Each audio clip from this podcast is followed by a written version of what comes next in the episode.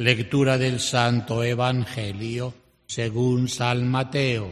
Gloria a ti, Señor Jesús. Jesús dijo a los discípulos, no crean que he venido a abolir la ley o los profetas. No he venido a abolir, sino a darles cumplimiento. Yo les aseguro que antes se acabarán el cielo y la tierra, que deje de cumplirse hasta la más pequeña de las letras o contra que van contra la ley.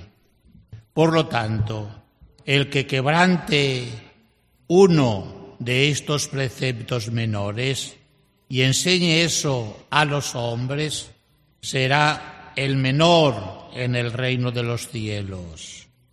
Pero el que los cumpla y los enseñe será grande en el reino de los cielos. Palabra del Señor. Gloria y honor a ti, Señor Per Jesús. evangelica dicta deleantur nostra.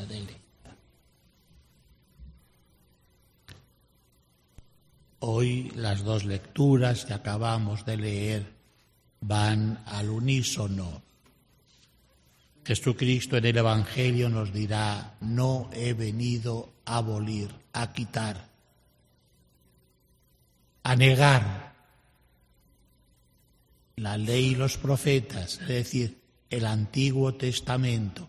No he venido a abolirlos, sino a darles plenitud,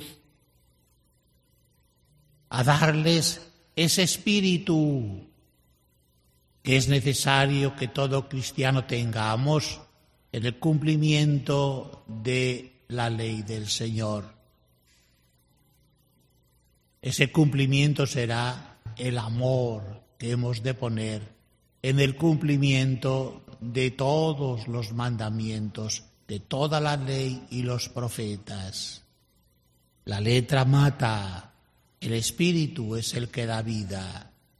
Por tanto, en nuestro comportamiento, no simplemente cumplir al pie de la letra lo que está mandado, sino ver el espíritu de ese precepto, fin último de ese precepto, para poder cumplirlo, no simplemente lo que está mandado al pie de la letra, sino buscar lo que el Señor quiere y por qué nos pone ese precepto en la ley, para poder vivir el espíritu que Dios quiere que vivamos. Sabemos cómo Jesucristo fue cumpliendo la ley y los profetas desde el momento de su nacimiento. A los ocho días la circuncisión, a los cuarenta días la presentación en el templo para ofrecerlo al Señor. Vemos la preocupación de María y José por ir cumpliendo todos los preceptos que el Señor había mandado por Moisés para con su Hijo. El mismo Jesucristo, cuando está ya a punto de morir, Juan nos dirá, para que se cumplieran las escrituras, dijo, tengo sed.